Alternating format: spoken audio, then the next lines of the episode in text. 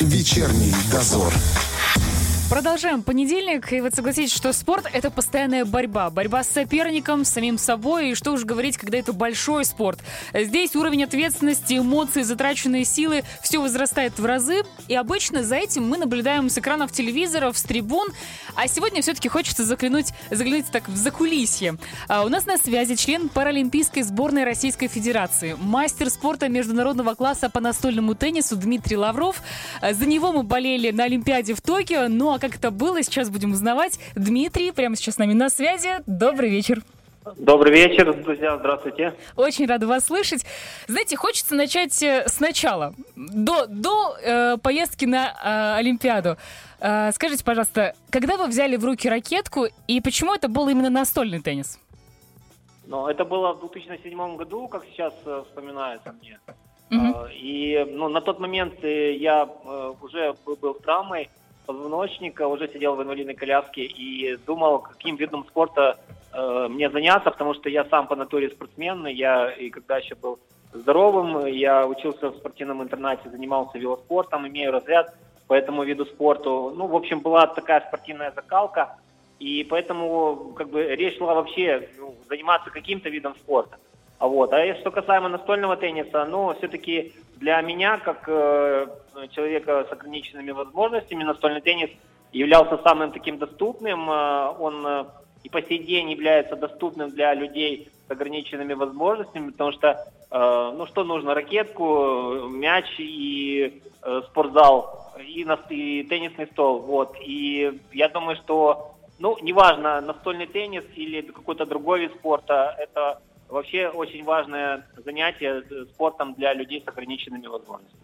То есть не было такого периода, что я ничего не хочу, а вы сразу подумали о том, что спорт это необходимость? Нет, конечно, были. Был, был такой период, это был в самом начале моей, э, моей ну, новой, так сказать, жизни, которую я начал с чистого листа. Это после э, травмы, когда я ее получил. Вот. Но был, был момент, был период, э, когда, да, вот, ну, не знал, что делать, uh-huh. потому что жизнь совсем другая становилась, вот, но где-то прошло год-два после того, как э, случилась травма, я потихонечку стал восстанавливаться, и после этого уже как бы полным ходом, полными мини семимильными шагами шел вперед, и вот на данный момент я сейчас вот занимаюсь спортом, и это мое любимое дело. Это здорово.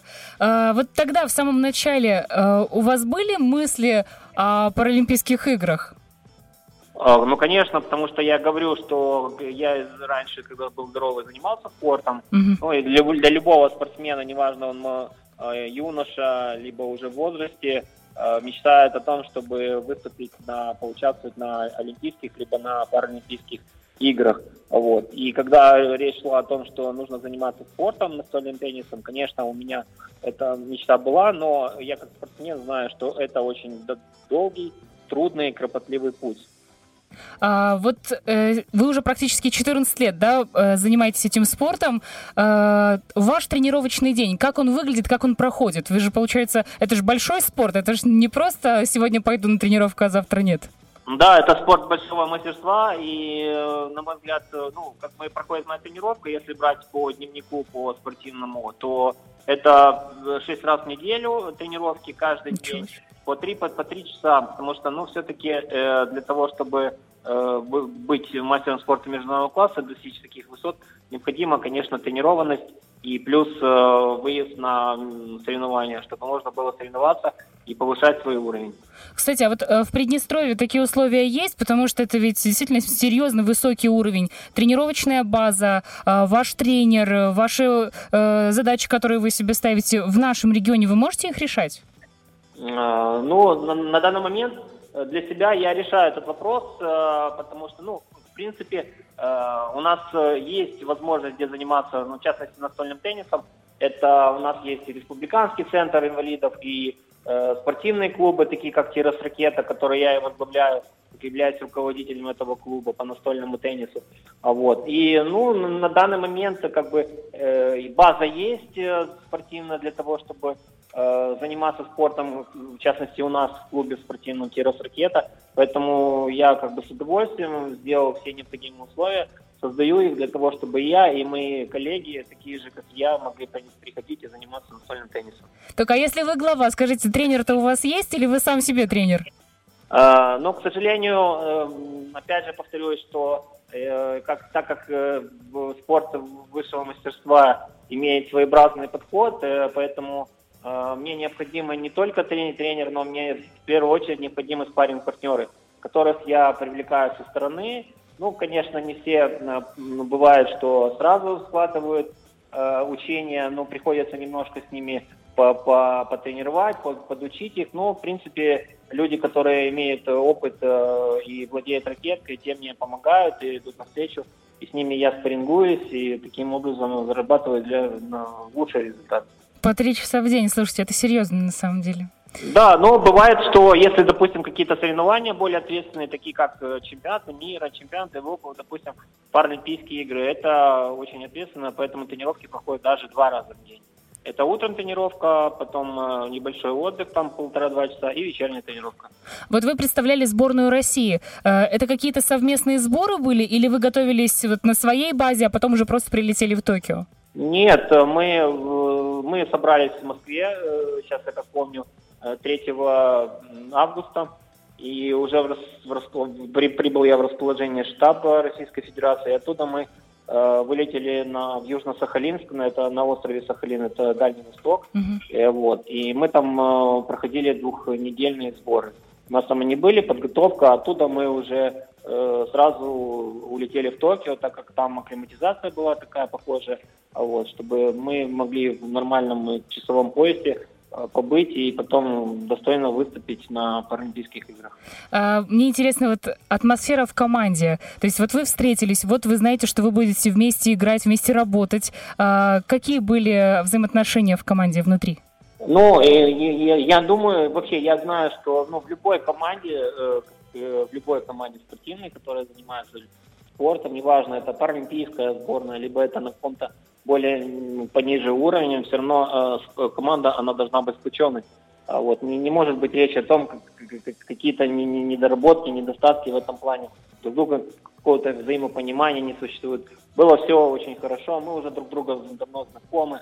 Ребята с разных регионов, из э, Екатеринбурга, из Свердловской области, из Дагестана спортсмены, из Ленинградской области, из Московской. Так что э, все друг друга понимали и э, все делали на то, чтобы был результат общий для команды. А вот этот подбор в пары, он как происходит? Э, по э, каким-то чисто техническим моментам или же по эмоциональным в первую очередь? В паре нет, это по правилам, потому что существуют пары командные соревнования, где одним из дисциплин в этих командных соревнованиях является парная встреча.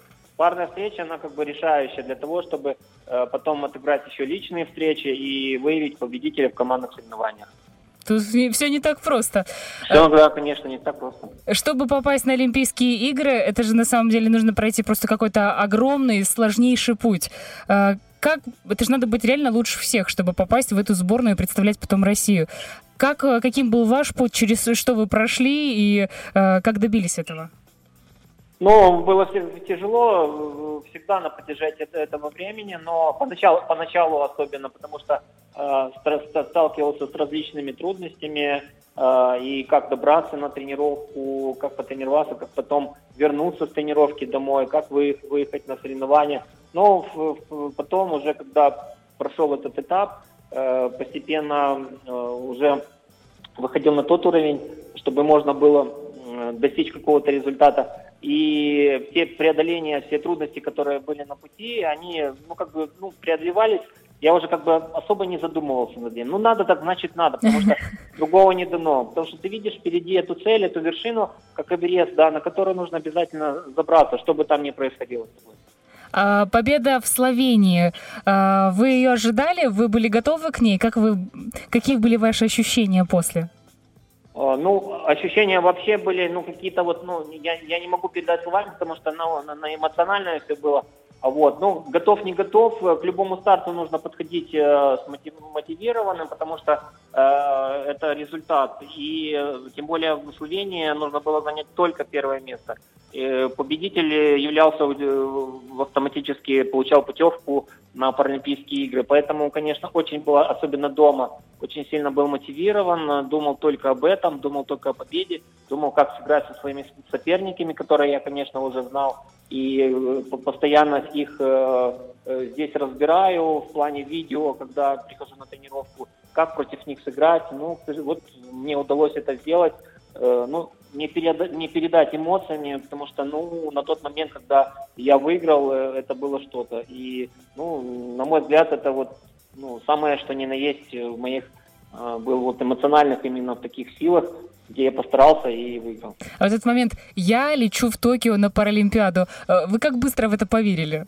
Ну, не сразу, конечно, поверил, потому что, ну, на тот момент я говорю, что э, важно было выиграть, Э, выиграть и на, на Словении. И потом уже, ну, прошло где-то, может быть, месяц, уже когда официально уже был заявлен список э, членов Олимпийской сборной Токио, когда уже, да, уже после этого как бы было уже такое настроение радостное и, и в плане того, что я наконец-то выполнил, осуществил свою мечту и еду в Токио на Паралимпийские игры.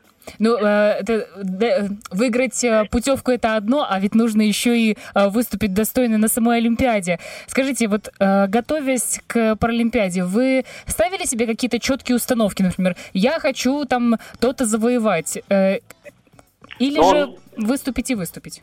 Ну, на, на, на тот момент, конечно, любой уважающий себя спортсмен думает о э, результате, о первом, о втором, о третьем месте, о хорошем результате, чтобы была какая-то медаль. Но на тот момент, конечно, я повторюсь, что я уже выполнил э, тот... тот э, программу «Максимум», да? Да, программу «Максимум». Безусловно. Потому, потому что все-таки 12 человек – это лучшие спортсмены мира, отбираются да. и попадают туда. И пришлось сыграть с первой ракеткой мира, с четвертой ракеткой мира – и, э, ну, к сожалению, вот э, не повезло немножко с жеребьевкой, вот, но я надеюсь, что я достойно выступил и надеюсь на уже, уже на следующую Паралимпиаду в, в Париже, которая пройдет в 2024 году, э, уже не просто участие, попадание, а уже буду работать над результатом.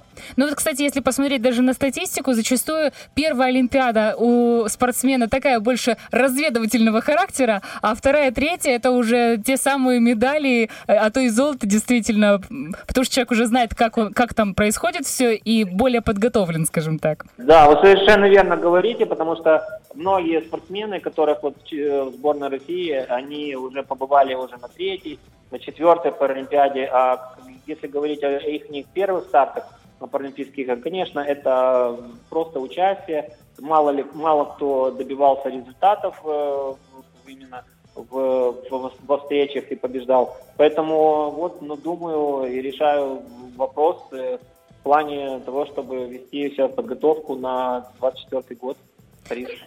Тут еще, кстати, хочется сразу сказать, девятое место в личном зачете и пятое место в командном. Это вот результаты э, Дмитрия. Если кто-то пропустил, кто-то не смотрел Олимпиаду, мне кажется, это просто потрясающе. Ну, действительно, это очень круто. Э, тут еще такой вопрос. Э, как справиться с волнением? Я уверена, что вот вы же прошли огромное количество соревнований, но они ведь рядом не стояли с Паралимпийскими играми. Как э, совладать с собой и действительно играть, э, выдавая все свои максимальные силы? Но на любом соревновании себя очень так, некомфортно чувствуешь в плане волнения. В любом волнении, при любом э, соревновании испытываешь волнение, э, но ну, я же говорю, что Паралимпиада это особенное соревнование, здесь по-особенному себя чувствуешь, по-особенному себя ощущаешь. Но я вот как вспоминаю первую встречу, конечно, была такая напряженная с, с южным корейцем, э, вторая ракетка мира была, был. И когда вот мы выходили, это большой, большой зал, софиты, свет, это э, атмосфера вот эта mm-hmm. такая вот, и еще тем более мы играли на столе, где стояли четыре камеры, и нас снимали там на спортивные э, каналы, которые вещали на весь э, земной шар. Вот ты ну, понимаешь, что они тебя вот, еще сейчас все видят, конечно, это ж, да, дорога. видел, а, вот. Но я говорю, что это все-таки э, пер, первый старт, это первая моя Паралимпиада, это первая моя вершина покоренная. Э, вот. И думаю, что так, таких волнений, как, как испытывал в этот раз, уже не будет и на, на, на следующей Паралимпиаде. По приезду домой вы, наверное, анализировали, смотрели свою игру, э, думали, что сделали не так. Как вы считаете, какие пробелы есть, э, чтобы И что нужно закрывать, перекрывать, чтобы в следующий раз э, была точно медаль?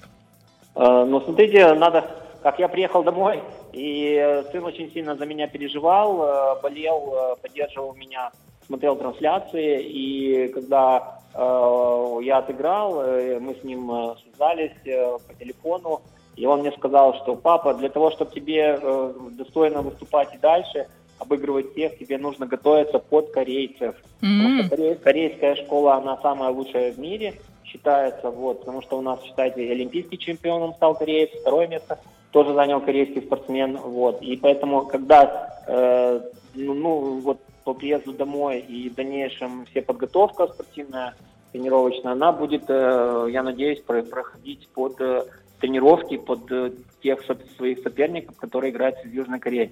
И если я на, на тот момент смогу э, убрать те ошибки, которые были э, во время игры с ними, то я достойно выступлю и на следующей Паралимпийской игры. Кстати, я так понимаю, что сын тоже спортом занимается или интересуется? Да нет, он занимается спортом, он у нас э, спортивной акробатикой занимается, ну, тоже имеет результаты, мастер спорта, так что равняется Здорово. Ну, дум, думаю, что пример я ему подаю какой-то, и он э, как бы равняется на меня, и дальше будет э, ну, заниматься и вообще поддерживать меня и мою супругу. Раз, кстати, заговорили про спорт, скажите, вот большой спорт и семья, насколько это совместимо? Ничего при этом не хромает? Нет, абсолютно не хромает. Главное, чтобы все друг друга понимали в этой семье, да, чтобы было взаимопонимание в плане того, что, каждый, что нужно каждому из семьи. Вот, допустим, я занимаюсь спортом, меня супруга поддерживает, сын занимается спортом, мы его поддерживаем. В общем, должно быть как-то все взаимосвязанное, чтобы друг друга поддерживали на таком уровне. Ни в коем случае не должно, вот ты не можешь, или я не могу, заниматься сам, друг друга надо поддерживать. Когда ты будешь друг друга поддерживать, у тебя и будет результат, ну и, в принципе, и сам ты себя чувствовать будет хорошо, и здоровье твое будет хорошее.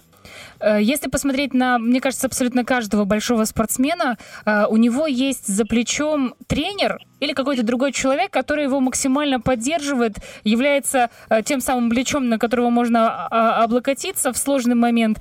Если у вас как такового тренера нет, кто является вашей поддержкой в данном случае? Ну, поддержка в первую очередь это моя жена, моя супруга Оксана, потому что она со мной постоянно на всех соревнованиях. Вот, и на протяжении уже сколько, скольки десяти лет моей карьеры, и она ездит на соревнования, она видит, э, как, как я играю, э, как я выхожу к старту, ну и психологически знает. Поэтому сейчас в последнее время, и как и, как и тренер, как психолог, э, она выходит на, на старт со мной вместе и может объяснить и подсказать, что я делаю не так. Э, в общем, направить в то русло, чтобы я мог э, хорошо сыграть и победить. Настоящая боевая спортивная подруга. Да, это точно.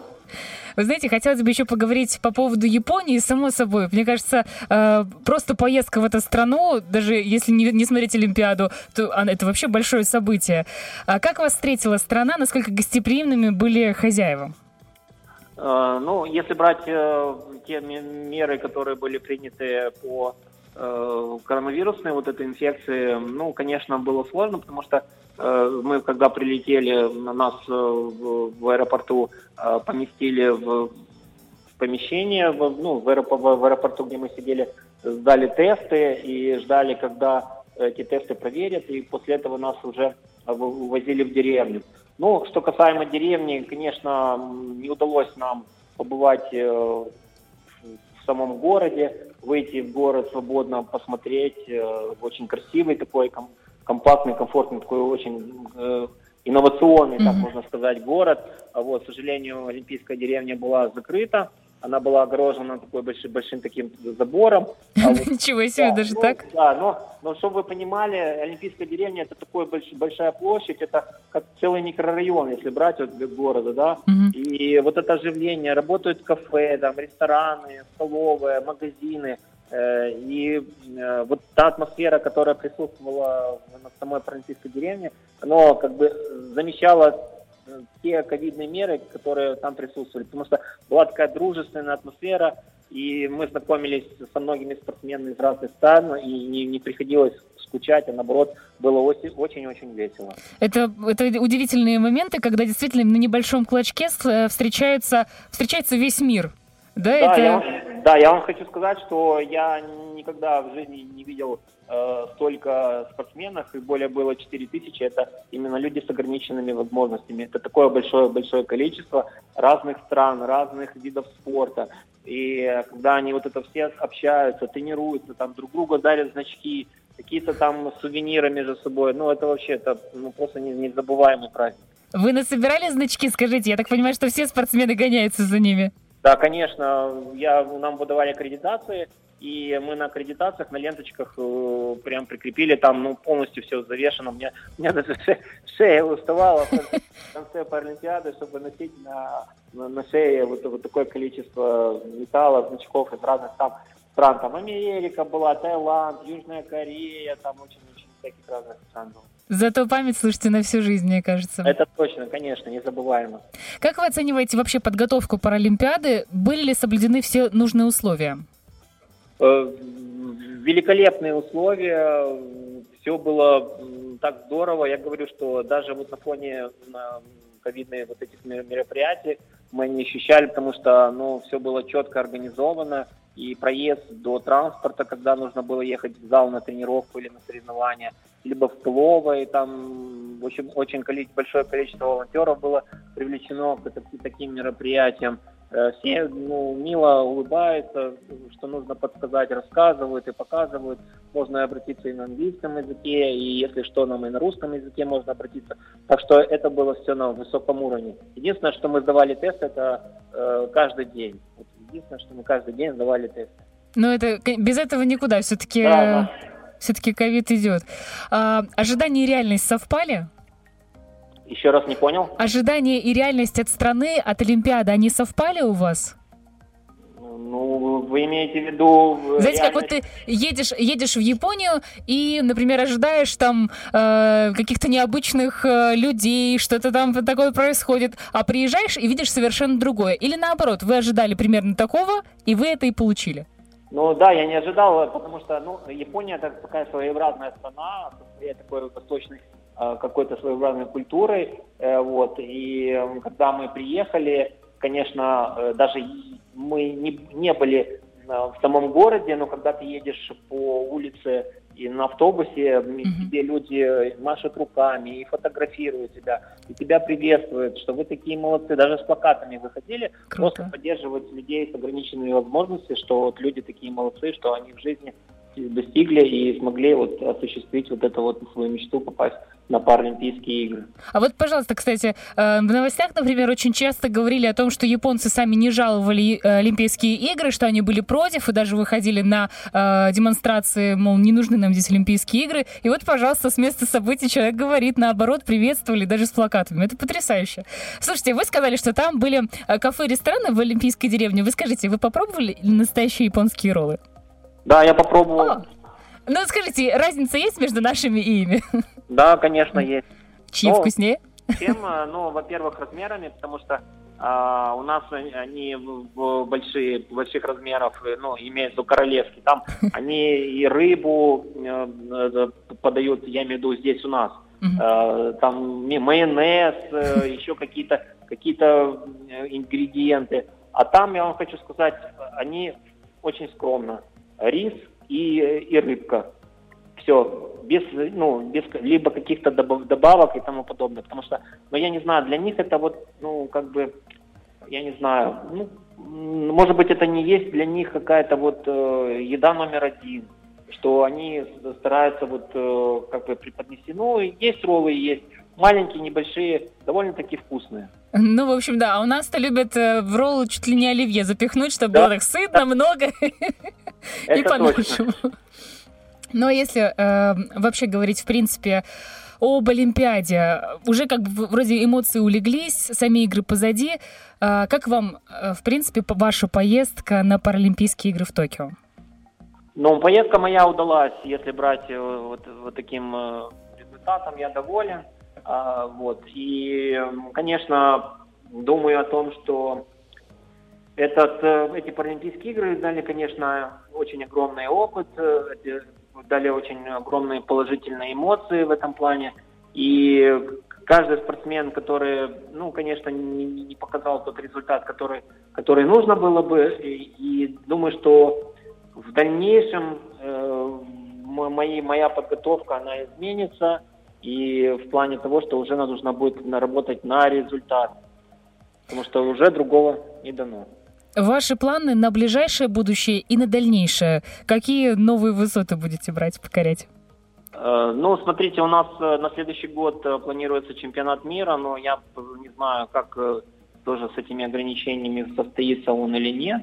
Вот, если брать основные те соревнования. Вот. И в 2024 году это Париж, это Франция, уже как бы началась уже подготовка, именно и организационная, ну, спортивная, я думаю, что уже сейчас немножко приду в себя, еще не восстановился, потому что у меня была небольшая проблема с плечом игровым, вот сейчас уже получше, и сейчас приступать буду к тренировкам и постепенно-постепенно готовиться. От души желаем вам, конечно же, здоровья, новых побед, а мы от себя, естественно, будем максимально болеть за наших и, естественно, ждем медалей. А, а, и пусть будет вообще, знаете, нужно наглеть и говорить, давайте золото. Да. Хорошо, спасибо большое. Э, за приглашение поучаствовать в вашей программе, передаче. Очень приятно. Спасибо большое. Буду стараться. Спасибо вам. Хорошей тренировки. До Спасибо. свидания. До свидания. Спасибо.